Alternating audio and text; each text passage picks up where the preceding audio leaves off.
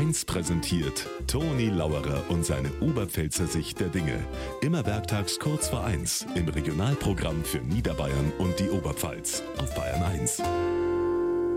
Herzliche Gratulation, liebe Amberger, zum Weltrekord im Mensch ärgere dich nicht. Also, das ist euch schon eine Leistung. Bei derer Blutzhitz am Samstag über 2000 Leute zu motivieren, dass sie sich da im prallen Sonnenschein hinhocken und fleißig würfeln.